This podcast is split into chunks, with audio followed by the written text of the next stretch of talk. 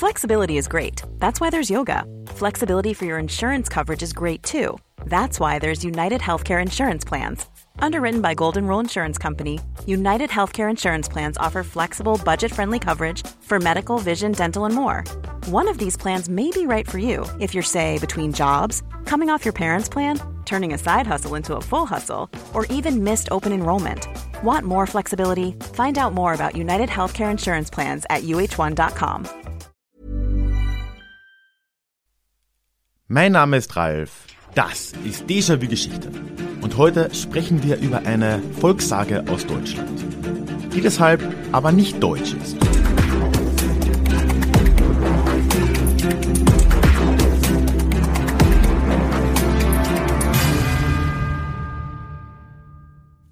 Hallo und schön, dass du heute mit dabei bist.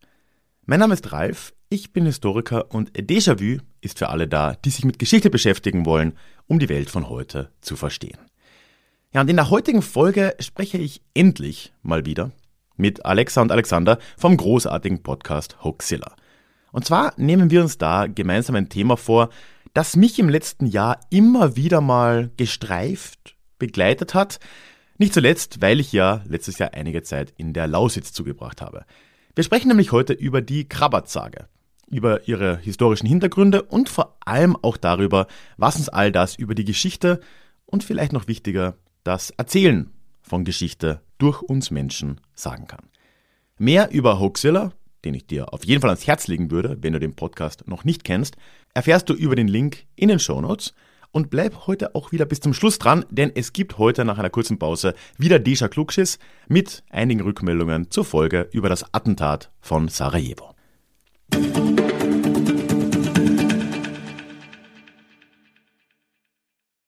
Ja, Ralf, du bist ja ein Stück weit schuld, äh, dass wir jetzt hier beieinander sitzen, weil du ja uns über nationale Minderheiten äh, in Deutschland informiert hast. Ein hochspannendes Thema, was man ja auch nachhören kann. Und im Rahmen dieser Aufnahme haben wir dann irgendwann festgestellt, dass Krabat, äh, die Geschichte, die die allermeisten wahrscheinlich von Alfred Preußler kennen, ein ideales Thema wäre, um nochmal vertiefend über zumindest eine nationale Minderheit zu sprechen. Und so sind wir zusammengekommen. Ne? Ja, genau, weil letztes Mal, das war ja gar nicht so klassisch ein Auxilla-Thema quasi, ne? aber wir, man kommt ja schnell drauf, Krabat, würde ich jetzt mal unterstellen, ist sicher eine der bekannteren Sagen mhm. in Deutschland, ne? gerade ja. wegen Ottfried mhm. Preußler natürlich auch. Aber es ist gleichzeitig keine deutsche Sage, sondern mhm. eine Sage aus Deutschland, aber es ist eine sorbische Sage. Und da kommen wir, glaube ich, ganz gut zusammen heute. Ja. ja. ja. Wir können natürlich auch nochmal auf die Geschichte, auch mit Ottfried Preußler, weil äh, die, die Ottfried Preußler-Geschichte ja auch sehr, sehr, sehr spät eigentlich in der, in der Gesamtgeschichte von, von Krabat ja eigentlich äh, sozusagen erst ins Leben gekommen ist oder anders ausgedrückt, bis Krabat dann auch irgendwann mal in Westdeutschland bekannt geworden ist, äh, ist ja einiges passiert. Aber vielleicht gehen wir nochmal zurück äh, zu den Ursprüngen. Ja, also die, äh, ich gehe jetzt mal davon aus, dass ganz viele von euch da draußen die äh, Geschichte von Krabat, von Ottfried Preußler kennen, also von dem Jungen, der zum äh, bösen Müller in äh, Schwarzkolm kommt und dort eine Ausbildung auch in der schwarzen Kunst erhält und äh, da natürlich noch Kollegen hat, die da auch äh, als Müllerburschen lernen und eben dieser Meister wirklich eine ganz, ganz zwielichtige Gestalt da sein Unwesen treibt und auch regelmäßig einen seiner Müllerburschen opfern muss, um selber nicht zu sterben. Also der hat eindeutig einen Pakt mit dem Teufel geschlossen. Und ähm, äh, Krabat ähm, wird dann in der Geschichte von Ottfried Preußler am Ende erlöst. Äh, und zwar durch seine große Liebe, äh, die Kantorka, also eine Sängerin, die bei den Osterprozessionen die Vorsängerin macht. Und äh, die beiden ähm, ja, werden ein Paar und sie erlöst dann eben nicht nur Krabat, sondern auch die anderen Müllerburschen. Allerdings verlieren alle ihre Zauberkräfte. Und insofern ähm, unterscheidet sich die Geschichte von Preußler eigentlich sehr, sehr stark von dem, was wir so als Krabat-Sagen-Kreis äh, kennen. Das ist so ein Sammelsurium von ganz verschiedenen episodenhaften Geschichten, die einem Zauberkünstler äh, der Sorben zugeschrieben werden. Also man spricht auch vom sorbischen Faust äh, teilweise in den Quellen. Auch Und wegen dem Teufelbezug, ne? ja, Ja. ja, ja, ja. genau. Und das sind alles ähm, Geschichten, die so im Laufe, ja, Mitte bis Ende des 19. Jahrhunderts dann äh, langsam verschriftlicht wurden und auch erweitert wurden. Es sind manchmal bei bestimmten Autoren Motive weggefallen und andere dafür dazugekommen. Und dann hat sich irgendwann das herausgebildet, was dann so ein Korpus darstellt, der dann auch im 20. Jahrhundert für so Romanvorlagen verschiedener Art gesorgt hat. Aber, Alexa, jetzt hast du gerade Sorben gesagt und Sorbisch. Wenn man doch jetzt einen Historiker dabei hätte, der einem das nochmal ein bisschen einordnen könnte. Was sind denn überhaupt die Sorben und wie ist eigentlich die Geschichte äh, der Sorben, Ralf? Lass uns doch teilhaben an deinem Wissen, bitte. Au. ich beglücke euch mit meinem Wissen. Ist immer eigentlich schwierig so. Ich fühle mich ja immer ein bisschen schlecht, wenn ich so die Geschichte einer Minderheit Ja. als Mitglied der Mehrheitsbevölkerung oder zumindest nicht Mitglied der sorbischen Community äh, machen soll. Aber ich glaube, es ist wichtig, weil Sorben und Sorbinnen sind eine der großen Minderheiten in Deutschland. Groß ist tatsächlich inzwischen ein bisschen relativ. Also wir sprechen da über eine Community von mh, grob geschätzt 60.000 Menschen die heute relativ konzentriert vor allem in der Oberlausitz äh, siedeln. Das ist in, in Sachsen, das ist ganz konzentriert der Raum um Bautzen, aber eben auch Hoyerswerda, was ja quasi die Gegend ist, da werden wir noch heute einiges davon hören, wo auch Krabat zum, zumeist spielt. Und Kamenz, das sind so diese drei großen Orte und dazwischen vor allem in diesem sogenannten katholischen Dreieck. Aber es gibt auch noch äh, das Niedersorbische in der Niederlausitz, das ist im heutigen Brandenburg, ein bisschen nördlich davon. Und die Geschichte dieser Sorben und Sorbinnen ist deswegen interessant und das deswegen vor allem wichtig, glaube ich, weil wenig Leute das so wahrnehmen. Nämlich, weil die dort waren eigentlich lange bevor in dieser Gegend Deutsch gesprochen wurde. Also das ist wirklich eine sehr frühe Geschichte. Da muss man im Prinzip ja in die, Vol in die Völkerwanderungszeit zurückgehen. Und da haben wir diese Phase, wo ja ganz das gesamte heutige Ostdeutschland und natürlich weit darüber hinweg slawisch besiedelt wurde. Das ist im Prinzip spätestens im 7. Jahrhundert schon der Fall gewesen. Und das wird heute unterschätzt. Also die slawischen Siedlungsgebiete damals, die haben ja bis weit ja, in, in Richtung eures ehemaligen Wohnorts gereicht. Also Hamburg war im direkten Umkreis des slawischen Siedlungsgebietes. Man muss sich vorstellen, Hamburg ist gegründet im 9. Jahrhundert und das hat die ersten 200 Jahre seiner Existenz mit slawischen Einfällen zu kämpfen gehabt noch. Das war halt direkt an der Grenze. Generell war äh, ja einfach auch die Elbe so eine recht magische Grenze da in Deutschland. Aber weiter südlich zum Beispiel auch die Saale, also relativ weit westlich. Ja, und eigentlich deckt sich dann die Geschichte der Sorben danach, wenn wir jetzt so sehen, okay, slawische Besiedlung, dann haben wir da so ein Dialektkontinuum, ne, also das, was heute Tschechisch, Polnisch, Sorbisch ist, das hat sich erst langsam auseinanderentwickelt. Das war ja eine sehr große Fläche, wo äh, slawisch sprechende Menschen gesiedelt haben. Ja, und dann kommt eben diese lange Phase der Germanisierung. Ne? Und das ist das, wo langsam diese Sorben, Sorbinnen als Minderheit so entstehen. Ist eine Riesengeschichte, hat sich eigentlich seit dem Hochmittelalter abgespielt. Der große Begriff ist hier die deutsche Ostsiedlung. Das wäre jetzt viel zu groß, das aufzumachen. Aber da haben wir im Prinzip eine Zeit, wo wirklich Abertausende an Menschen aus diversesten Gründen, meist wirtschaftlich, aus westlichen Gefilden, wieder Bezug zu euch, vor allem aus Westfalen. Irgendwie dreht sich alles um euch hier. Ja, ich merke das schon.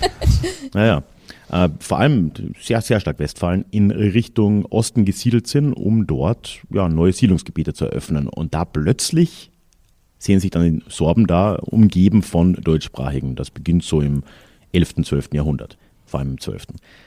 Und das ist etwas, was diese Region ja mit ganz vielen anderen Orten in Europa teilt. Also das ganz Ähnliche, gleich will ich nicht sagen, aber was ganz Ähnliches hat sich ja im heutigen Polen abgespielt, in diesen Gebieten, die dann irgendwann mal Ost- und Westpreußen wurden zum Beispiel, ne? aber auch Schlesien. Bis rauf ins Baltikum, ganz ähnliche Geschichte, aber auch weiter südlich, Siebenbürgen zum Beispiel, diese Besiedlung. Das ist ja alles diese Welle dieser deutschen Ostsiedlung.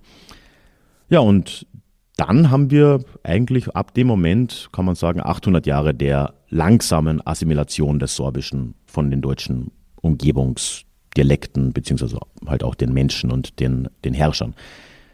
Und so hat sich das dann immer weiter zurückentwickelt. Es gab noch im Mittelalter genug slawisch sprechende, auch weiter ähm, westlich, so im, im Raum von Leipzig zum Beispiel, was ja auch übrigens von einem urslawischen Wort sich ableitet, Lipa. Äh, Lipa ist ein Lindenbaum. Mhm. Und äh, übrigens ein sehr slawischer Baum. In, theoretisch sollte in jeder slawischen Ortschaft im Zentrum eine Linde stehen. Ich weiß nicht genau, woher das kommt, aber naja. Okay. Mhm. Und ja, wir haben dann irgendwann spätestens so ja, um das 15., 16. Jahrhundert haben wir dann den Punkt erreicht, wo im heutigen Deutschland eigentlich Slawisch nur noch in der Lausitz so richtig existiert hat. Und das ist jetzt der Beginn dieser Siedlungsstruktur, die sich bis heute erhalten hat. Was wir jetzt als Sorbisch kennen, was auch in der Selbstbeschreibung ähm, Sorbisch oder Serbski eben genannt wird. Und eine der großen Minderheitensprachen und Minderheitenkulturen im heutigen Deutschland ist, beziehungsweise eben in der DDR schon war. Und äh, ja, da kommt eben auch diese Sage her. Und das ist dann wichtig, glaube ich, diesen Hintergrund im Kopf zu behalten, weil, wie schon vorhin gesagt, es eben dadurch keine per se deutsche Sage ist, mhm. sondern eben eine sorbische Sage aus Deutschland. Wir haben, also ich darf das einmal sagen, warum du dich überhaupt in irgendeiner Art und Weise vielleicht ein Stück weit legitimiert siehst, ähm, über die Sorben und Sorbinnen zu sprechen. Du hast es ja gerade schon gesagt, weil du ja unterwegs warst für die Recherchen zu deinem äh, aktuellen Buch, was du äh, veröffentlicht mhm. hast. Das werden wir ja auch ähm, nochmal wieder verlinken. Darüber haben wir ja beim letzten Mal gesprochen. Und insofern bist du immerhin mehr legitimiert, darüber zu sprechen als wir, äh, weil du zumindest schon mal in den direkten Austausch äh, gekommen bist. Ich muss sagen, zumindest habe ich nicht wissentlich schon mal mit jemandem äh, aus der sorbischen Minderheit Kontakt gehabt. Kann ja sein, dass ich es mhm. hatte und es nur nicht wusste. Äh, aber ähm, insofern bist du da schon etwas weiter voran. Und wir haben über dich, weil du ja einen, einen Bekannten auch hast, äh, das werden wir gleich mal einspielen, ein kurzes Stück aus der äh, Krabat-Sage, das werden wir uns gleich mal anhören, und zwar aus der, oh Gott, Chronika Kulova. Ich hoffe, aus der Chronik von Wittichenau, genau, mhm. Gegend. Mhm. Genau. Und ähm, dann hat man mal einmal so die, die sorbische Sprache auch in den Ohren, werden das dann natürlich dann auch nochmal äh, übersetzen. Was äh, mir bei dem, was du gerade so erzählt hast, nochmal durch den Kopf geschossen ist, äh, Ralf, ist etwas, äh, was ich natürlich wusste, was man sich aber immer wieder, glaube ich, in Erinnerung rufen muss. Und das letzte Mal bei uns war es, als wir vor ein, zwei Folgen über die Brüder Grimm, oder glaube ich, das ist sogar die letzte reguläre Huxilla-Folge gewesen, wo wir über die Brüder Grimm gesprochen haben, ähm, wo wir zu Beginn des 19. Jahrhunderts noch gar nicht so ein einheitliches Deutschland hatten. Also wir haben ja, ja für ja. uns, äh, äh gut, du kommst ja aus Österreich, aber sagen wir mal, wir Kartoffeln, so, ja, mhm. wir Urkartoffeln, äh, haben ja so das Gefühl, dass Deutschland irgendwie seit äh, Anbeginn der Zeit immer äh, auch Deutschland gewesen ist und mhm. vor 200 Jahren ähm, gab es verschiedene Territorien, unterschiedliche Königreiche, Herzogtümer mit ganz anderen Gesetzen und, und, und, und äh, Zusammenhängen. Äh, Teile von Deutschland waren eher an Großbritannien angegliedert. Das mag man sich alles gar nicht richtig vorstellen und, und mhm. realisieren.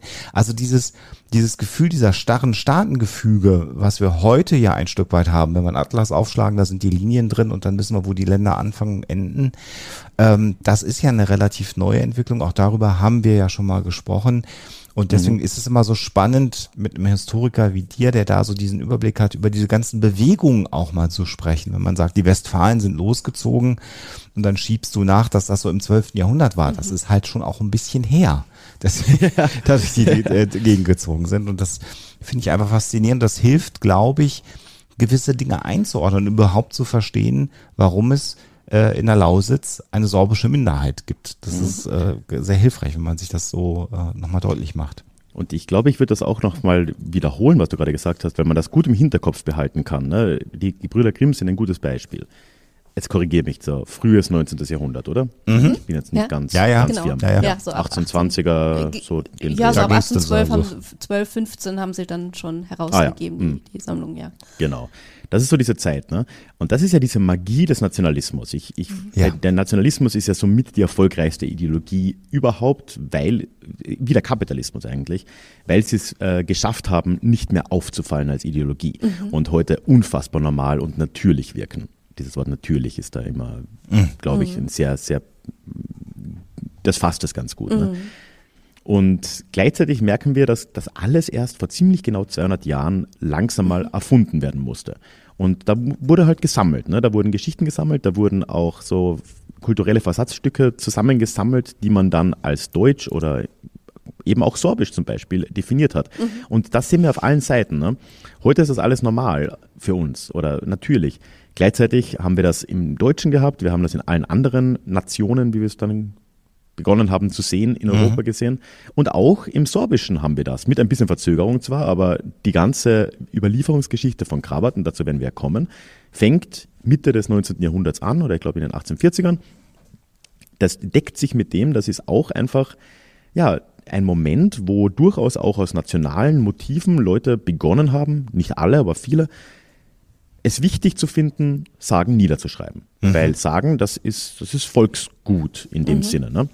Das wollte man niederschreiben. Und plötzlich wurde das gemacht. Davor, wir gehen davon aus, dass es die Krabatsage davor zumindest 100, 150 Jahre wahrscheinlich schon irgendwie gegeben hat mhm. in einer Überlieferung. Aber niedergeschrieben hat es halt niemand. Und das kann man im Hinterkopf behalten, weil wir da in eine Phase der Geschichte eintreten, wo ganz, ganz viele Menschen in Europa vor allem begonnen haben, eben dieses Bild der Nation durch verschiedene Wege zu malen. Und mhm da gehört auch Krabat irgendwie mit rein. Mhm, genau, das ist ganz wichtig. Also wenn man äh, vor allen Dingen da auch nochmal die Unterscheidung trifft zwischen dem europäischen Volksmärchen und den Sagen, dann äh, kann man eigentlich feststellen, dass bei den Märchen ist der Kreis äh, relativ groß gefasst. Also die sind universeller als die äh, Sagen zumeist. Also da gibt es natürlich auch dann regionale Unterschiede, äh, wenn man dann in äh, verschiedene Länder schaut. Da gibt's natürlich auch ganz, ganz viele motivische Überschneidungen, äh, aber es, es, herrscht da so mehr Universalismus, äh, so ein bisschen. Und Sagen sind noch in viel stärkerem Maße regional geprägt. Das ähm, sieht man auch heute noch, wenn man in Sagensammlungen reinguckt. Die sind ähm, meistens auf sehr, sehr kleine Regionen äh, beschränkt und ähm, haben dann auch wirklich so ganz spezielle kulturelle Eigenheiten, ähm, die da eine Rolle spielen. Und insofern äh, ist es spannend, dass wir uns gerade heute einen, einen Sagenkreis angucken. Ähm, der zwar auch so ein paar Märchenmotive hat, da können wir dann sicherlich äh, gleich nochmal ähm, kurz drüber sprechen, aber es ist eben eine sehr, sehr lokal geprägte äh, Sagensammlung, mit der wir es da zu tun haben. Und ähm, ich würde vorschlagen, wir hören mhm. einfach mal rein äh, in einen Text, dann haben wir es alle so ein bisschen im Ohr. Und dann können wir ja mal drüber reden, äh, was da so alles an Geschichten beim Krabat noch zu finden ist. 1704 na 920 meje umre we wulkich żarach wusłużene wojarski wysi Jan Szadowitz, wosendziesać lit stary, w agramie w kroatyjskiej rodziny, abu we farskiej cyrkwi wykuluje porebane. Sakski kurwerch August Zylny kotryż šěznaćistow beća dźewdźesat jako najwyši general kežerske wójstwo přećiwo Turkom wjedźeše, bě kroatiskomu wyšomu na čas žiwjenja Kubło we wulkich zdźarach darił z dźakunosće, dokelž bě wón něhdy ze swojimi rajtarjemi z nepřećelskich turkowskich ruku wumoł. Ludowy erd menuje tohole kroatiskeho wyšoho Krabata, a dźerži jeho za. 1704 am 29. Mai starb in Großsärchen der ausgediente Armeeoberst Jan Schadowitz im Alter von 80 Jahren. Geboren in Agram in Kroatien und wurde in der Pfarrkirche Wittichenau begraben. Der sächsische Kurfürst August der Starke, der 1695 als höchster General die kaiserliche Armee gegen die Türken führte, hatte dem kroatischen Oberst auf Lebenszeit das Gut in Großsärchen geschenkt, aus Dankbarkeit, weil er einst mit seinen Reitern den Kurfürsten aus den feindlichen Händen der Türken gerettet hatte. Aus der Chronika Kulova nach der alten Rechtschreibung der Chronik von Wittichenau von 1878. Ja, und danke vor allem auch an Julian für das Einsprechen dieser mhm. kurzen Passage. Ja. Er hat mich ja damals übrigens auch äh, durch die Lausitz begleitet. Daher kenne ich ihn für das mhm. Buch. Das war sehr, sehr schön. Und ja, danke nochmal dafür. Ja.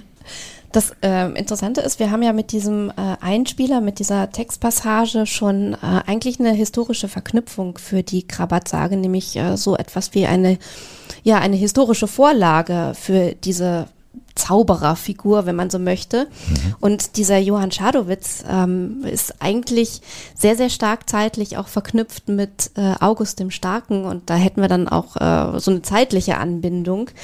ähm, wenn wir, da können wir ja sicherlich dann nochmal ähm, den Bogen zurückschlagen nachher, ähm, wenn wir aber erstmal schauen, was an, an Krabat-Geschichten ähm, so alles zu finden ist im Laufe des 19. Jahrhunderts, also mit den Sagensammlungen, die so ab 1858 einmal von Michael Hornig ähm, dann aufgeschrieben werden und ja, ja. Ich, ich hebe gerade, ich hebe ja. gerade die Hand, weil ich ja. will da einen kleinen Einwurf machen, Alexa, weil das ist vielleicht für jemanden, der sich jetzt noch nicht eingelesen hat, mhm. ganz spannend. Also ich habe tatsächlich in der Schule Krabat auch gelesen von Alfred Preußler. Dann habe ich irgendwann viele Jahre später den Kinofilm, den es ja auch gab, mir angeschaut, der ja im Grunde genommen auch auf diese Ereignisse in der Mühle fokussiert. Ja. Und jetzt haben wir in Vorbereitung dieses Podcasts aus dem aus der Hörspielreihe, glaube ich, das Gruselkabinett heißt das so? Ich weiß es nicht. Ich glaube, das heißt so. Das Hörspiel Hörspiel angehört. Und Was im Prinzip die, die Sagensammlung äh, ist. Genau, ja. das ist eine Sagensammlung. Und dann war also diese Geschichte an der Mühle im Grunde genommen beendet, so wie ich das auch kannte. Und dann ging es aber noch endlos weiter. Fing es erst richtig an. Genau, mit dem, was, okay. was, was du jetzt gleich wahrscheinlich, äh, so wie ich deine Notizen ja. hier sehe, die drei Kilometer äh, äh, kurz ausführen wirst, Alexa. Und da habe ich dich dann irgendwann angeschaut, als wir uns das angehört haben und gesagt, hä?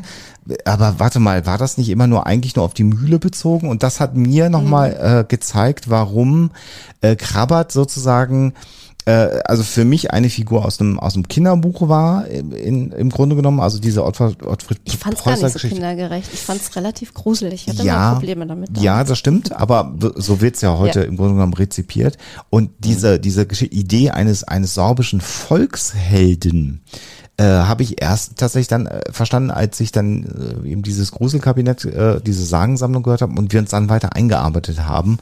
Und ich vermute mal, das bilde ich mir jetzt einfach mal ein, dass es vielleicht der ein oder anderen ZuhörerInnen auch so mhm. äh, äh, gehen wird, weil wir jetzt, glaube ich, gleich Dinge vielleicht erzählen, die man noch gar nicht so mit, mit Krabat in, in Verbindung nee, gebracht genau, hat. Genau, also vor allen Dingen auch jetzt äh, aus der Textpassage der Bogen von äh, Johann Schadowitz ja. ähm, und August dem Starken bis hin zu dem Jungen, der in die äh, Mühle von Schwarzkolm kommt. Ja. Ähm, kriegt man fast gar nicht hin. Ja, ja ist ein weiter Weg. Ja, ja das ist ein weiter Weg, genau.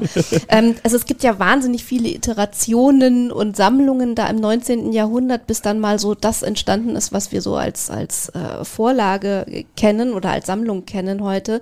Ich greife mal so drei heraus. Ähm, also nachdem so, so 1838, äh, 40 es schon Manuskripte äh, gab, die dann aber verschollen sind, gab es 1858 eben von Michael Hornig eine äh, Sammlung. Ähm, Krabbert, eine Erzählung aus dem Volk.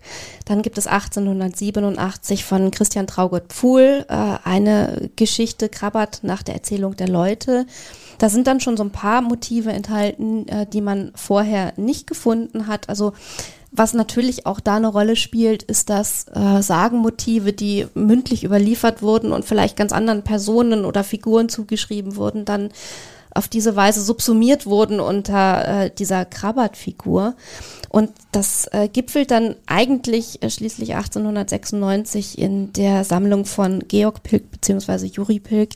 Ähm, und da hat man dann äh, so das, was wir äh, eben äh, als, als Sagensammlung kennen. Und äh, wir haben dann so sukzessive alle Geschichten drin, äh, die bei der Krabat, beim Krabat-Sagenkreis eine Rolle spielen. Also, er kriegt die Ausbildung in der Mühle. Er mhm. klaut dann, ähm, nachdem er von seiner Mutter erlöst wird, äh, dem äh, Schwarzkünstler, dem Meister, das Zauberbuch. Und er wird mhm. erlöst mhm. durch die Mutter, äh, indem er äh, das ist auch ganz, ganz nett gemacht, ähm, um zwei Tage Urlaub aus der Mühle bittet. Mhm. Da reist er dann zu seinen Eltern und sagt dann seiner Mutter, ähm, du musst mich erlösen, äh, ich möchte da gerne weg. Und äh, es gibt aber nur eine Möglichkeit, mich zu erkennen, wenn du dann zur Mühle kommst, um mich frei zu bitten. Äh, wir werden alle in Raben verwandelt sein, alle Lehrlinge, und alle werden äh, das Köpfchen unter den linken Flügel stecken und ich unter den rechten. Und das ist die einzige Möglichkeit, mich zu erkennen. Und dann musst du mich eben beim Meister frei bitten, dann muss er mich gehen lassen. Und äh, das macht die Mutter dann auch und äh, Krabbert kommt frei, klaut, wie gesagt, das Zauberbuch.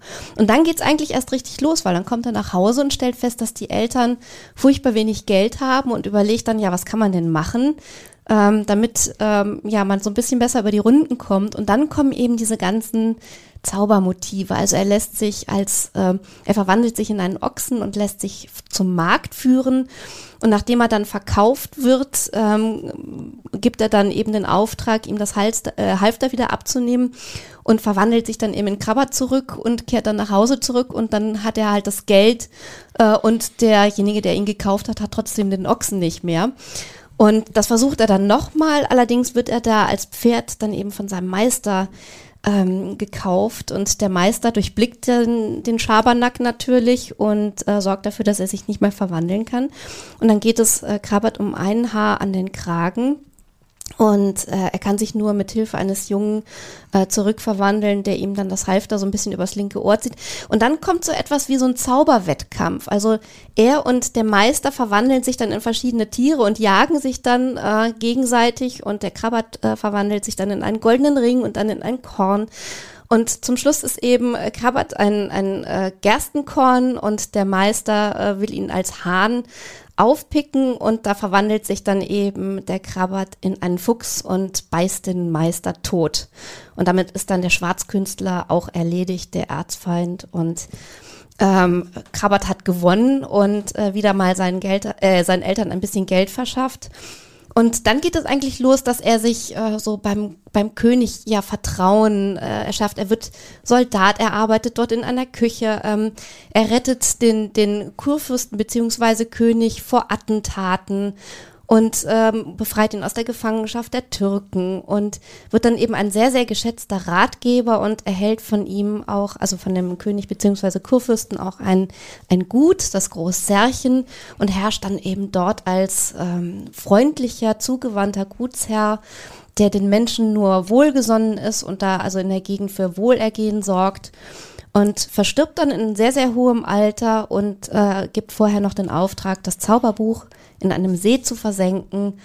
Und ähm, dann sagt er äh, seinem Begleiter, äh, also wenn ich dann als, als Rabe aufsteige nach meinem Tod, dann äh, weißt du, dass ich verdammt bin. Ist es aber ein weißer Schwan oder in manchen Versionen auch eine Taube, dann weißt du, dass ich erlöst bin. Und dann ist es eben der Schwan beziehungsweise die Taube am Ende.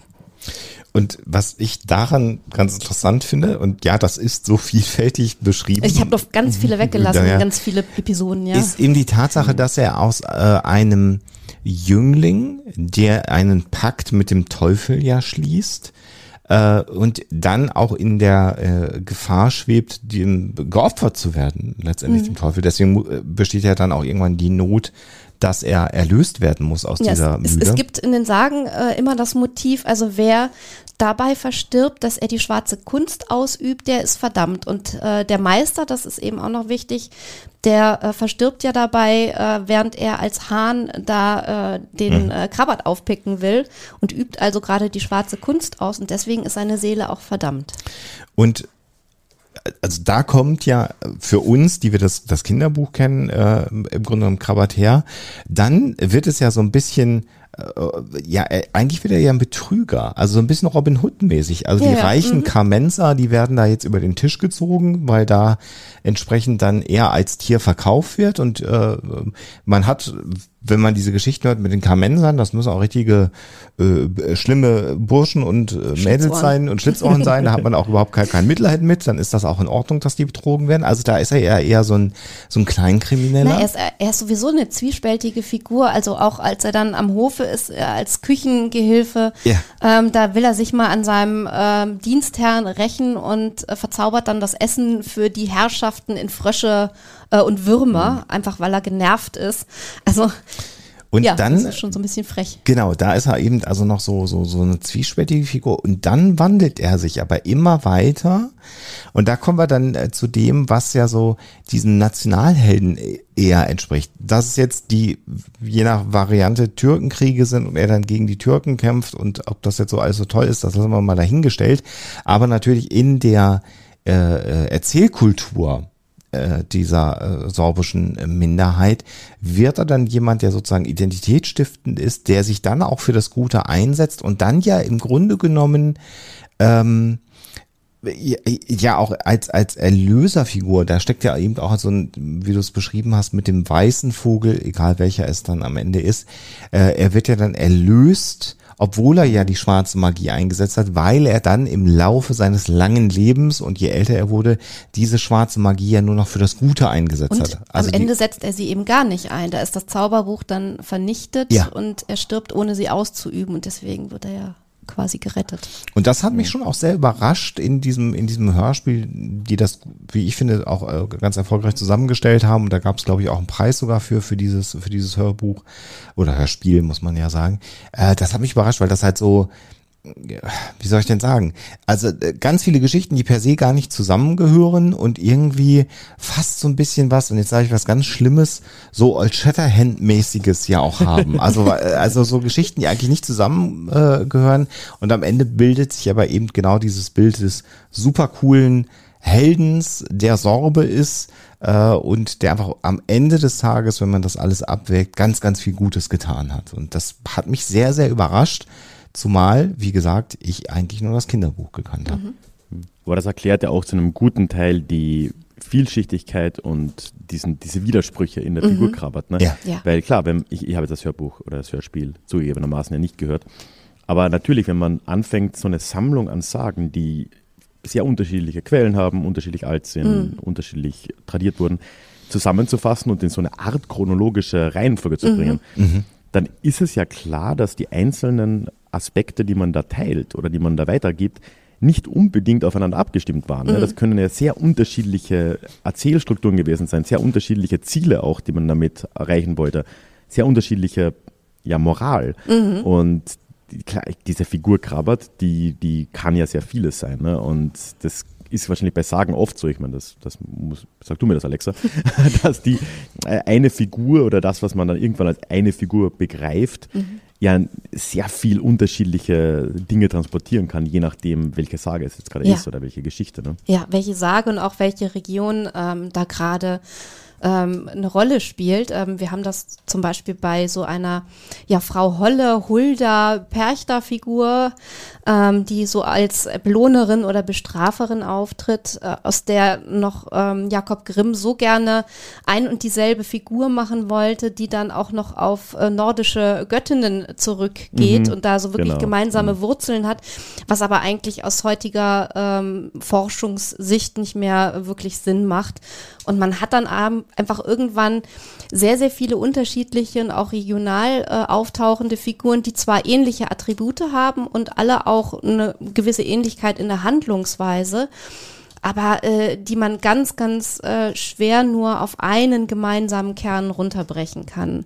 Und das ist auch okay. Also man kann diese Figuren einfach als das betrachten, äh, als dass sie sind, nämlich eine, eine Sammlung verschiedener Eigenschaften, aber auch Übereinstimmung. Ähm, die dann auch sehr, sehr viel darüber aussagen, wie wir Menschen eben solche sagenhaften Geschichten weitergeben und zusammenfassen. Ich finde es ohnehin immer eigentlich äh, interessanter zu gucken, wie erzählen wir denn darüber und äh, wie setzen wir denn aus, aus so Fragmenten dann eben neue Geschichten zusammen, was überliefern wir weiter, was lassen wir weg. Äh, wenn man sich da diese Wege auch, die solche Geschichten oder auch nur Fragmente nehmen, mal anguckt, dann, äh, dann merkt man eigentlich, wie spannend und vielfältig Erzählkultur sein kann. Aber apropos Erzählkultur, es ist ja auch extrem spannend, da nochmal zu sehen, wie dann auch Erklärungen für, für so Sagen weitergereicht werden. Ne?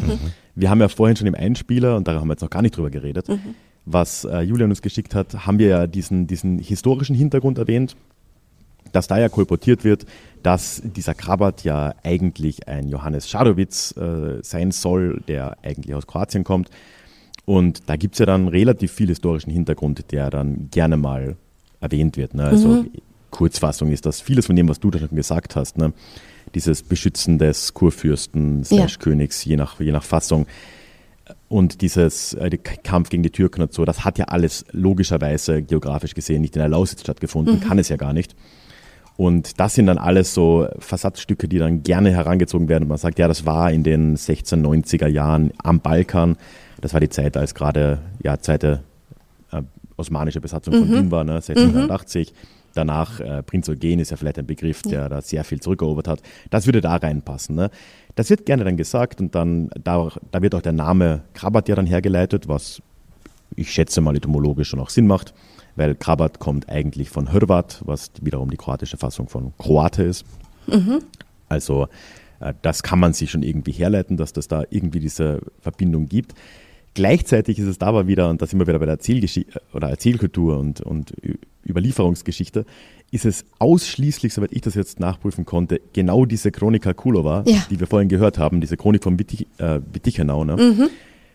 die diese Verbindung wirklich klar macht. Nur, Ja. nur in dieser Chronik aus den 1850ern steht wirklich ganz klar, ja, Krabat, das ist genau dieser, äh, dieser Dude. Ne? Äh, genau. Und ähm, naja, äh, ist dann auch ist ein bisschen interessant. Ne? dürftig, ja, ja, es ist auch, es ist sehr speziell. Also wirklich nur Franz Schneider, äh, der eben diese Chronik äh, zusammengestellt hat, der äh, geht auf den ähm, Kroat Krabat ein äh, und spricht eben von diesem Johann Schadowitz und nimmt damit äh, Bezug ähm, auf ja historisch nachprüfbare Fakten schon. Also diesen Obristen, den hat's halt äh, gegeben. Ähm, er, es gibt auch eben diese Verbindung zu diesem äh, Gut Särchen.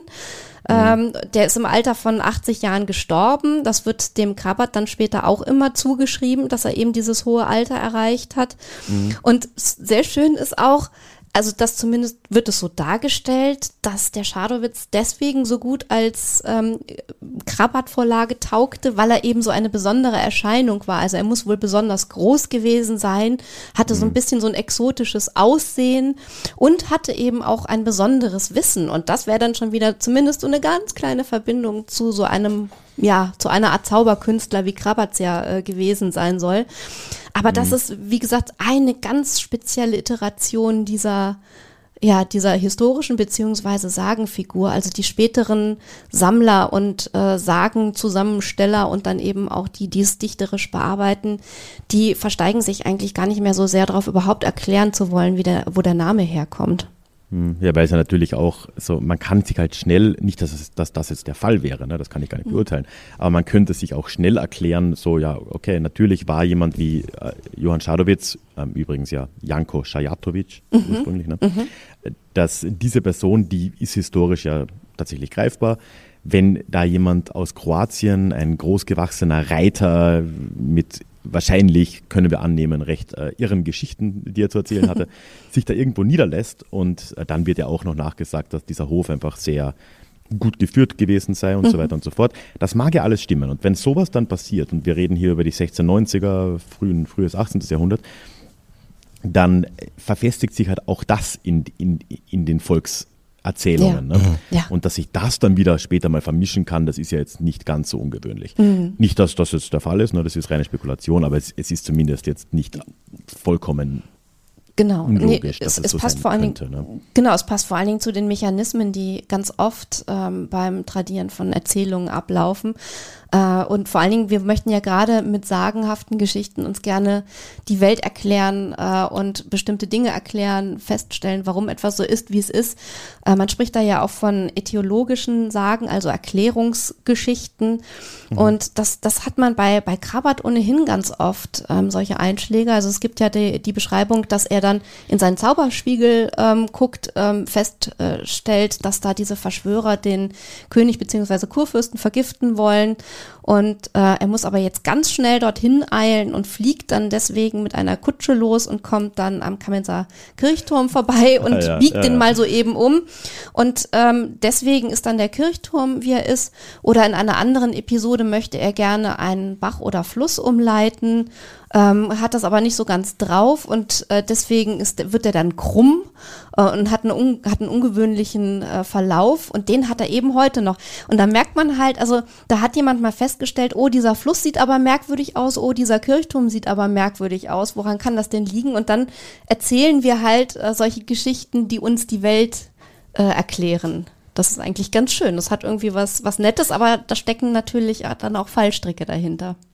Ja, Ich habe, ich habe, also das ist natürlich auch etwas zutiefst Menschliches, dass wir natürlich Dinge, die wir uns nicht erklären können, dann durch ähm, Geschichten erklären wollen. Das ist ein bisschen schwierig in einer Welt, die im Grunde genommen ja der Aufklärung sich verschrieben haben sollte und eben äh, den, den wissenschaftlichen Erkenntnisweg anstreben sollte. Das ist dann immer das Problem, wenn man dann andere Erklärungsmodelle sich aussucht, die vielleicht nicht gerade wissenschaftlich sind. Aber es ist irgendwie ja, natürlich. Aber es, es, hat ja natürlich was auch, äh, was in uns allen angelegt ist. Und ich habe gerade so während das sind halt zwei Seiten der Medaille. Ne? Also genau. Geschichten können natürlich auch gefährlich sein, wenn man an Verschwörungsmythen denkt. Genau. Aber solche sagenhaften Geschichten, die machen halt auch einfach Freude und sind unterhaltsam. Und ich habe gerade so überlegt, ob es so in 200, 300 Jahren, so es dann noch Menschen gibt, ähm, vielleicht dann Menschen darüber äh, für anfangen zu philosophieren, äh, und das überspitze ich jetzt mal ein bisschen, ob es denn diesen Batman wirklich gegeben hat. ja. Also es gibt oh, da ja. ja so Millionäre, äh, die sich für positive Dinge eingesetzt haben. Da gibt es ja Erklärung, das könnte ja eventuell, keine Ahnung, Bill Gates gewesen sein, der war ja auch so reich und hat sein Geld dann philanthropisch eingesetzt, wie auch immer. Also ich mhm. finde das halt ganz, ganz interessant, äh, weil, weil ja die, die, gerade die Superhelden, deswegen sage ich das, das ja für uns heute so die Sagengestalten der Moderne irgendwo sind, die ja äh, in, in ihrer Welt, in unserer Welt verortet sind aber eben sagenhafte Gestalten sind. Und wenn man das sich so ein bisschen zurückdenkt, passt das ja eigentlich zu dem, was schon die Griechen sich für äh, Sagen erzählt haben. Und insofern könnte es ja ganz spannend sein, äh, ob es dann irgendwann mal Menschen gibt, die sagen, ich weiß, wer Batman wirklich gewesen ist. Mhm. Also das war so ein Gedanke, als ihr beide gerade gesprochen habt. Ähm, werden wir natürlich nicht mehr erleben. Und wahrscheinlich wird es das auch nicht geben. Aber nicht, ich finde den Gedanken ganz witzig. Also ich habe jetzt ein sehr schönes Bild vor Augen, wie so ErzählforscherInnen dann in 300 Jahren drüber nachdenken, welche Stadt jetzt mit Gotham gemeint ist. Ja, ja, ja, ja genau, genau. genau. Ja. Gerade weil das ja auch so ein, so ein Template natürlich für die, für die amerikanische Großstadt per se natürlich ist und natürlich absichtlich natürlich, nicht ja. gelagert ist. Also das ist, äh, ist, so ein, ist so ein Gedanke, der mir da äh, ein Stück weit gekommen ist. Ja, dann vermuten sie wahrscheinlich auch, dass Gotham ein realer Ort äh, gewesen ist. Äh, wo wir aber tatsächlich reale Orte haben, äh, sind, ist bei der Krabat-Sage. Mhm. Also wir haben ähm, wirklich nachprüfbare geografische Verortungen, ähm, die dann eigentlich in fast allen Iterationen und dann spätestens eben bei, äh, bei Pilk 1896 äh, eine Rolle spielen. Äh, und da werden eben auch konkrete Dörfer genannt, also Eutrich, Königswarter, ähm, es wird die, die Schwarze Mühle bei Schwarzkolm äh, genannt und das ist natürlich wirklich dann im, im höchsten Maße identitätsstiftend, oder Ralf? Also wenn, wenn du wirklich so eine konkrete geografische Anbindung hast, die so gut nachprüfbar ist, dann ähm, macht das ja was mit den Menschen, oder? Also das, das wird dann ja mhm. wirklich ein Ort, an dem man zusammenkommen kann auch. Ja, ich meine, äh, zweierlei Dinge. Ne? Also einerseits bezeugt das halt nochmal den Ursprung dieser Sagen, was man ja sagen muss. Mhm. Das ist, wie Sagen ja sehr oft sind, das haben wir auch schon kurz angerissen, oder du, Alexa, dass die natürlich sehr regional geografisch beschränkt sind und sich sehr spezifisch ja aus gewissen Lebenserfahrungen vor Ort auch äh, ja, nähren. Mhm. Daher kommt das natürlich und dann in einem größeren Stil. Ja, aber ich glaube, dass das halt auch nochmal dann eine Rolle spielt, warum auch Krabat jetzt so eine bedeutende Sage auch im Sorbischen ist. Und das, mhm. da bin ich jetzt wieder die falsche Person, das zu sagen. Ne? Aber es ist halt schon auch einfach eine bedeutende Ecke. Mhm. Also es gibt viele Regionen in Deutschland, die mal sorbisch slash slawisch besiedelt waren.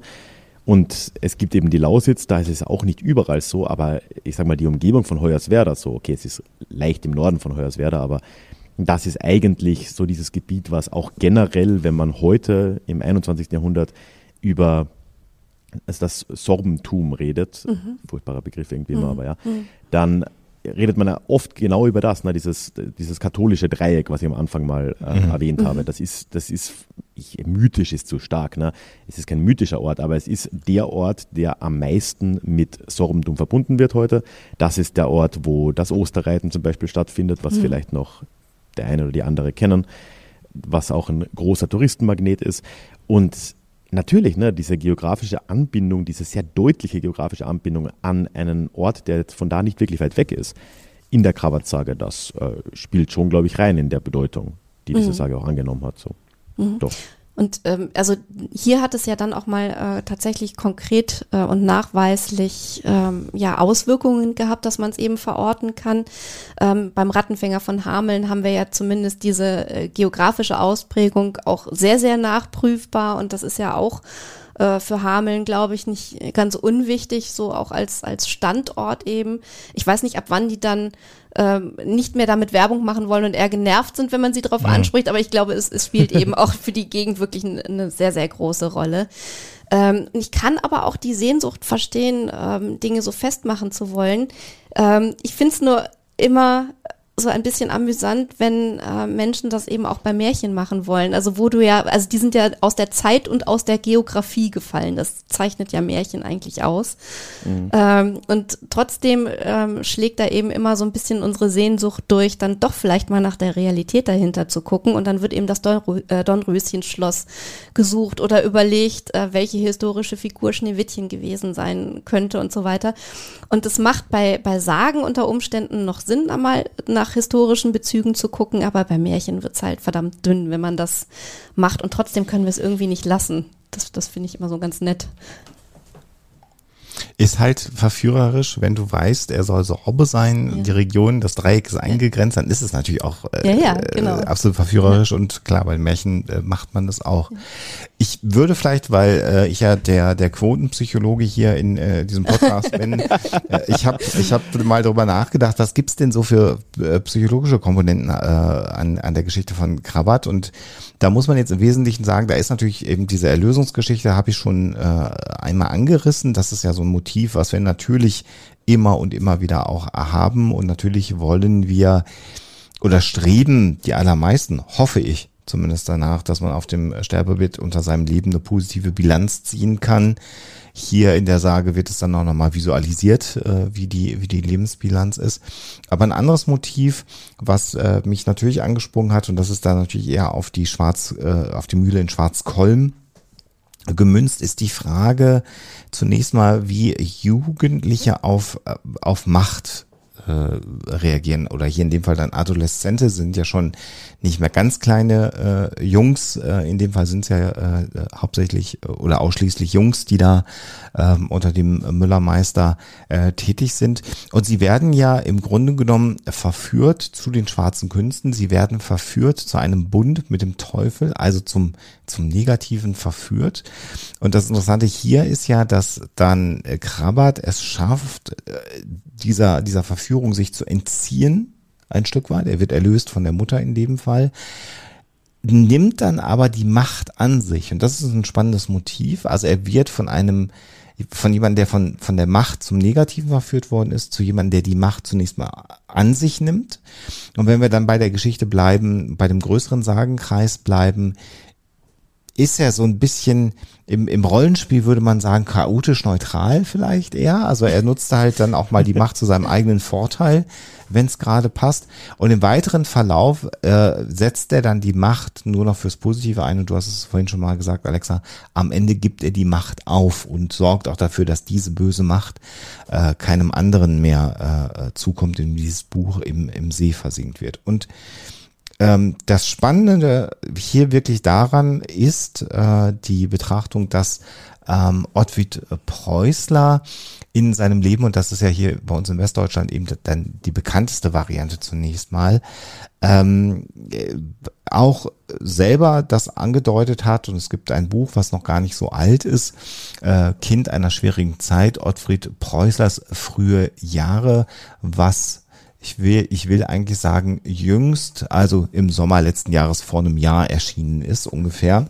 Und da hat äh, ein Literaturwissenschaftler namens Carsten Gansel sich nämlich nochmal in, mit der, mit der Geschichte von Ottfried Preußler beschäftigt, ist in die äh, damals noch geöffneten, 2020 war das äh, äh, russischen Archive gegangen, heute ja auch nicht mehr so ganz denkbar, dass man das noch tut. Und hat herausgefunden, dass Ottfried Preußler mit 19 Jahren direkt zum Wehrdienst sich verpflichtet hat im Zweiten Weltkrieg, dann sehr, sehr jung direkt quasi nach, nach Eintritt äh, in russische Kriegsgefangenschaft geraten ist und da auch fünf Jahre seines Lebens verbracht hat. Und äh, Ottfried Preußler und mithilfe dieser historischen äh, Quellen und Bezüge, die man da herstellen kann, hat auch in seinem Leben immer wieder diese Zeit ein Stück weit versucht ähm, zu verarbeiten und aufzubereiten. Es gibt verschiedene angefangene Autobiografien oder sogar einen quasi autobiografischen Roman, den er begonnen hat, den er dann auch nicht beendet hat. Und ähm, das hat ein Stück weit nach, nach der Interpretation und auch nach den Aussagen, die man von Otto Preußler hat, den Hintergrund, dass er diese Traumata am Ende dann doch für sich überwunden hat, ohne sie in ein Werk äh, am Ende zu fließen. Aber das ist nochmal eine spannende Betrachtung, weil Ottfried Preußler hier natürlich im Grunde genommen zweimal verführt worden ist. Nämlich einmal vom, vom NS-Regime und mit 19 Jahren, ähm, das ist ja der häufige Satz, da war man kein glühender Nazi, weil man noch gar nicht politisch äh, unterwegs war. Das ist immer streitbar, so eine Aussage. Aber wenn ich mich an mein 19-jähriges Ich äh, erinnere, da war ich deutlich beeinflussbarer, als ich das heute mit fast 50 bin. Also insofern äh, lassen wir es mal so halb im Raum stehen und kritisiert mhm. gerne in den Kommentaren äh, völlig zu Recht. Aber unter diesem Aspekt muss man das vielleicht halt sehen.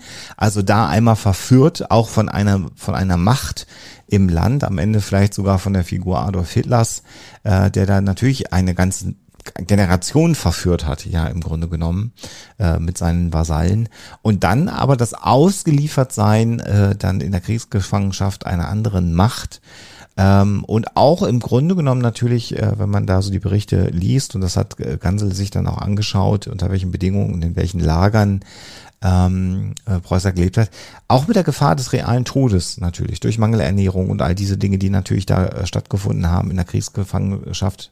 Äh, sowjetische Kriegsgefangenschaft muss man ja auch nochmal sagen. Ich habe russisch mhm. gesagt, ne? es ist ja die sowjetische Kriegsgefangenschaft. Da muss man ja vielleicht auch sauber sein. Und ähm, wenn man Krabat jetzt nochmal in die Hand nimmt und das Buch von Ottfried Preußler und die Geschichte von Ottfried Preußler sich nochmal anschaut, dann finde ich, kann man das auch ein Stück weit erkennen in gewissen Schilderungen, wie er sie ähm, schreibt.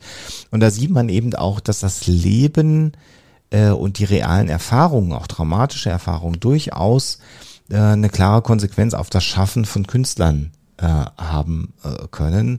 Und diese Beschäftigung mit dem Thema Macht und junge, adoleszente, heranwachsende Menschen, die sich einer ja fast nicht, nicht beweglichen Macht sich aus, auseinandergesetzt sehen. Denn der Müller, der ist ja im, im, im Grunde genommen als Schwarzmagier eine ultimative äh, Macht. Äh, dann mhm. bekommt dieses Buch nochmal eine leicht andere äh, Note und dann ist es auch nochmal spannend, sich äh, den Text unter diesem Aspekt anzuschauen. Also das war nochmal etwas, wo äh, so ein bisschen der Psychologe in mir gezuckt äh, ist. Ich habe in verschiedene Semesterarbeiten, Hausarbeiten dann auch reingelesen, die es noch so gibt, weil es natürlich vielfältigst in der Literaturwissenschaft in Deutschland äh, Menschen gibt, die sich in Abschlussarbeiten oder in Semesterarbeiten mit Krawatt und verschiedenen Aspekten ähm, beschäftigt haben. All das ist hochspannend, aber würde natürlich hier an der Stelle komplett den, den, den Rahmen sprengen. Wollte aber diesen kleinen Exkurs doch einmal äh, noch einschließen lassen. Was, wenn wir jetzt gerade irgendwie bei Ottfried Preußlauch waren, glaube ich, nicht ganz unerwähnt gelassen werden kann, ne, ist halt ja. auch noch das äh, gesamte Werk von äh, Juri Bressan. Mhm. mhm. Einfach nur um es zu erwähnen, ich bin jetzt da wirklich kein Experte, aber äh, also Juri Bressan war der, soweit ich das nachvollziehen kann, äh, wichtigste sorbische Schriftsteller des 20. Jahrhunderts. Ist auch nicht, ist, ist seit dem 21. Jahrhundert gestorben. Und er hat auch äh, drei Werke zum Thema Krabat-Sage äh, geschrieben. Mhm. Das war die Schwarze Mühle aus den 60er Jahren, Krabat oder die Verwandlung der Welt aus den 70er Jahren und dann in den 90ern nochmal Krabat oder die Bewahrung der Welt. Und soweit ich das jetzt überprüfen konnte, auch alle in sorbischer, obersorbischer mhm. Variante. Ich weiß ehrlich gesagt jetzt nicht, was zuerst, aber auf jeden Fall sieht man da, dass auch in der moderneren Zeit, sage ich jetzt mal, wenn man die 60er, 70er als modern sehen will, dann äh, das noch im Sorbischen auch durchaus mhm. ähm, ja, eine kulturelle Rolle gespielt hat oh ja. und da auch äh, reflektiert wurde ja. und wird. Er hat äh, auch so eine, eine äh, andere Sagensammlung oder eine andere Geschichte ähm, unter dem Titel Meister Krabat und der gute sorbische Zauberer von, ich spreche ihn jetzt mit Sicherheit äh, falsch aus, äh, Nowak Nianczorski, ähm, übersetzt 1955, in dem eben auch schon äh, die Krabat-Geschichte ausgestaltet ist. Und dann kamen eben äh, diese Romane. Äh, und gerade bei äh, Krabat äh, oder die Verwandlung der Welt ist die Handlung. Also es lohnt sich wirklich, sich, sich die mal anzugucken, ähm, weil, weil da so eine seltsame, so ein seltsamer Wechsel zwischen ja einer fast realen Geschichte ähm, und absoluter Fantastik auch zu finden mhm. ist von jemandem, der eigentlich als Wissenschaftler auszieht, aber dann Krabat werden möchte und ähm, das eben gleichzeitig auch an verschiedenen Orten spielt, die Geschichte und wirklich so ein ständiger Wechsel zwischen ja etwas leicht Realem und äh, eben so einer versponnenen Version der Krabat-Geschichte da äh, eine Rolle spielt. Ähm, das klingt sehr, sehr interessant und das macht richtig äh, Lust, finde ich, sich damit näher zu beschäftigen. Hm. Was ich äh, auch äh, interessant finde, und das kann man ja mal auch als Abschluss sagen, dass natürlich es hier auch einen Unterschied äh, oder eine Dreiteilung, muss man ja fast sagen, äh, ein Stück weit gibt. Denn natürlich identitätsstiftend für die äh, sorbische Minderheit, das haben wir hoffentlich herausgearbeitet, da gehört ja Krabbat eigentlich hin.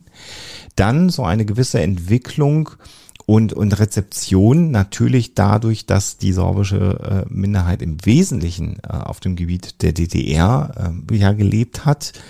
Äh, eine, also auch DDR-Filme zu dem Thema, also eine andere mhm. Rezeption mhm. ein Stück weit als dann im Westen, da dann ab dem Buch von Ottfried äh, Preußler äh, eben die, die, die, die, wie soll ich denn das sagen, große Rezeption oder so im Grunde ja, genommen. Zumindest auch bei uns. Dann, das meine ich damit, also in Westdeutschland, genau, also 71 mhm. äh, das Buch. Und was ich dann noch sehr, sehr interessant finde, ist, wenn man so ein bisschen durch die Wikipedia oder sonstige Quellen mal schaut, ähm, dass es inzwischen äh, von Ballettstücken über Theaterstücken, äh, 2001 gab es äh, äh, ein, ein, Sorb, ein, ein Spiel in sorbischer Sprache, ein Computerspiel. Krabbert ist zurückgekehrt, zu, zu dem es dann auch eine Fortsetzung im Jahr 2015 gegeben hat. Also die, die, ähm, die, die, die Erzählkultur äh, rund um, um diesen Sagenkreis hört nicht auf. Und äh, es ist da natürlich immer interessant, wenn man dann so drüber liest, ähm, was im, äh, im Musical Krabbert äh, 2021 so als Schwerpunkt gewesen ist. Da gab es eine Rockoper, es gab eben die mhm. besagten Ballettaufführungen. Das heißt, dieser, dieser Stoff, beschäftigt Künstler bis heute und es ist dann immer ganz interessant zu schauen, äh, wenn man so in die, in die Rezensionen dieser einzelnen ähm, wie soll ich das sagen, Iterationen der Sage hineinschaut, äh, was den Künstlern wichtig ist. Also ob es dieses, dieses Machtthema ist oder ob es der Wandel mhm. von, von äh, äh, böse in Anführungsstrichen nach gut zum Wohltäter hin ist. Ähm, das ist äh, hochinteressant und das ist eine Entwicklung, die zumindest in meiner Wahrnehmung so ab den 80er Jahren beginnt, also wahrscheinlich 71 mit dem Buch von Preußler, dann natürlich die äh, deutsche Einheit, wo das dann ja auch sozusagen die sorbische äh, Minderheit dann eine, eine nicht eine ostdeutsche, sondern eben dann eine gesamtdeutsche Minderheit geworden ist. Ob das besser ist, lassen wir mal dahingestellt. Über die, mhm. die äh, Situation der Sorben haben mhm. wir ja schon gesprochen, natürlich, ähm, und wie das sich wirtschaftlich da verändert. Aber zumindest die Sage, der Nationalheld Krabbert lebt und ist aktiv und wird immer wieder neu erfunden. Und das finde ich faszinierend. Und das macht vielleicht, ja, Alexa, ich gucke dich mal an, ob man so einen Satz sagen darf, eine gute Sage, eine gute Sagenfigur aus dass sie immer wieder adaptiert, angepasst ja. und, und genau wird mhm. und wieder inspiriert, Künstler inspiriert, wieder damit was anzufangen mhm. mit dem Topos. Und das ist doch eigentlich, eigentlich eine schöne Geschichte. Somit bleibt, wenn man es denn mit erwähnt, ein Stück weit das sorbische Erbe ja auch vorhanden. Das ist halt nur die Gefahr, dass man das dann auch gerne mal vergisst zu erwähnen und dann fällt es mhm. leider natürlich hinten runter. Aber vielleicht haben wir ja zumindest den kleinsten Beitrag heute ja. wieder geleistet. Wer weiß. Das wäre doch schön gewesen. Genau. Haben wir noch was vergessen, Ralf? Ich glaube ehrlich gesagt nicht. Das, also was wir beitragen konnten, ja. haben wir getan, oder? Ich glaube, alle, alle drei, wir haben alles beigetragen, was wir konnten. so armselig wie es ist, liebe ZuhörerInnen, damit müsst ihr ja, leben. Damit ist es so, die Stunde oder was auch immer es am Schluss sein wird, das ist alles, was wir haben. Mike Drop. Ja. Natürlich äh, werden wir jeweils bei unseren jeweiligen Podcasts euch weitere Links, Quellen, Informationen zur Verfügung stellen. Schaut Absolut. da rein. Und äh, wie es beim letzten Mal schon gewesen ist, haben wir auch diesmal im äh, Gespräch schon festgestellt, dass es noch eine weitere Fortsetzung äh, geben kann. Ähm, lieber Ralf, ja. das heißt, äh, in, einem, in einem halben Jahr, in ein paar Monaten wird es dann mal wieder ein Crossover geben. Wir genießen mhm. das sehr mit dir darüber zu sprechen. Und ich glaube, äh, auch das neue Thema, was wir dann machen, ich will es noch nicht spoilern, aber die oder die Idee, die wir haben, das könnte. Wir brauchen ich, auf jeden Fall die Hilfe eines Historikers. Ja, ganz dringend. Ja, ich freue mich.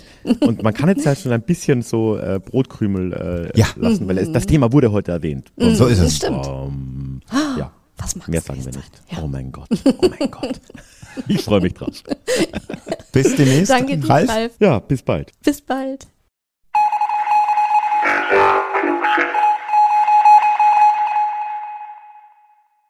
In der letzten Folge, als ich in Rotenburg war, gab es ja keinen Klugschiss, weil das alles voraufgenommen wurde.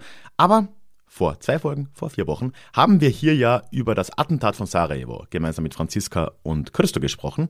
Und meine Frage an euch am Schluss war, ob ihr denn denkt, dass der Erste Weltkrieg ohne diesen Mord vielleicht zu verhindern gewesen wäre. Im Club Discord, also im Discord-Kanal des Déjà-vu Clubs, waren sich die Leute einigermaßen einig. Fast alle meinten, nein, die Großmächte waren da schon aus unterschiedlichen Gründen an diesem Krieg auch einfach interessiert. Ich kann jetzt nicht alle Antworten hier nochmal wiedergeben, aber Krische hat es wirklich sehr schön in eine Formel gepackt, wie ich finde. Er hat es so formuliert, Zitat, der Krieg ist ausgebrochen, wie ein Vulkan ausbricht. Es hat da im Inneren der Erde gebrodelt. Auch das natürlich, und das weiß auch Krische ein wenig noch oberflächlich und diese Zwangsläufigkeit hat auch er nicht gemeint das war jetzt eine Verkürzung meinerseits, aber im Grunde finde ich dieses Bild sehr schön, dass dann dieser Mord, glaube ich auch, vielleicht als Auslöser hergenommen wurde, aber das Brodeln, das war dann schon da. Patrick hat das in einer Rückmeldung im Newsletter nochmal sehr schön ergänzt. Er schreibt da, Zitat, es ist wichtig zu bedenken, dass historische Ereignisse nicht zu isolieren oder zu vereinfachen sind.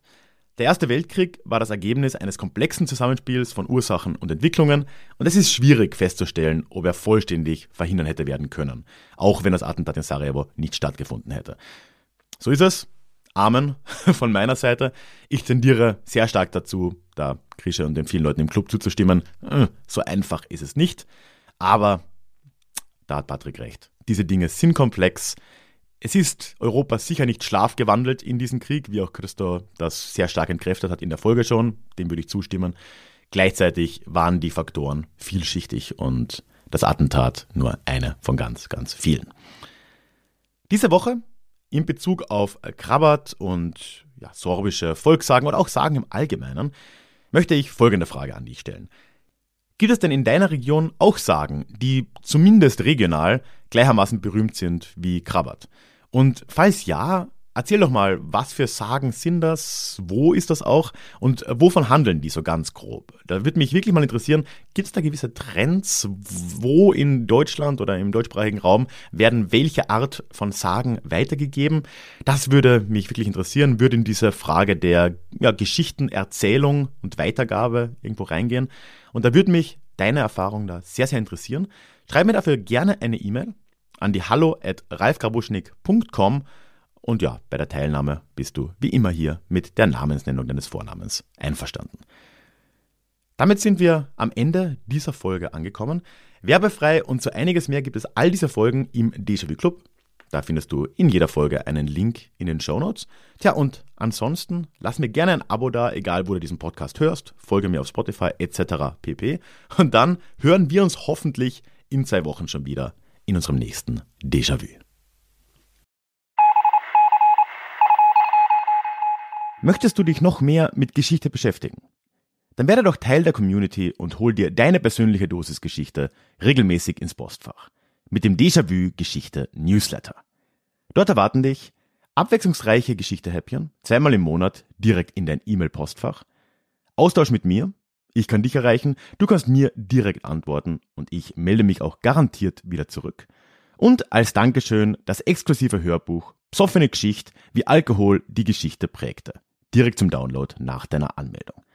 Alle weiteren Infos zum Newsletter findest du verlinkt in den Show Notes oder auf ralfgrabuschnik.com slash newsletter. Ich würde mich sehr freuen, dich dort begrüßen zu können.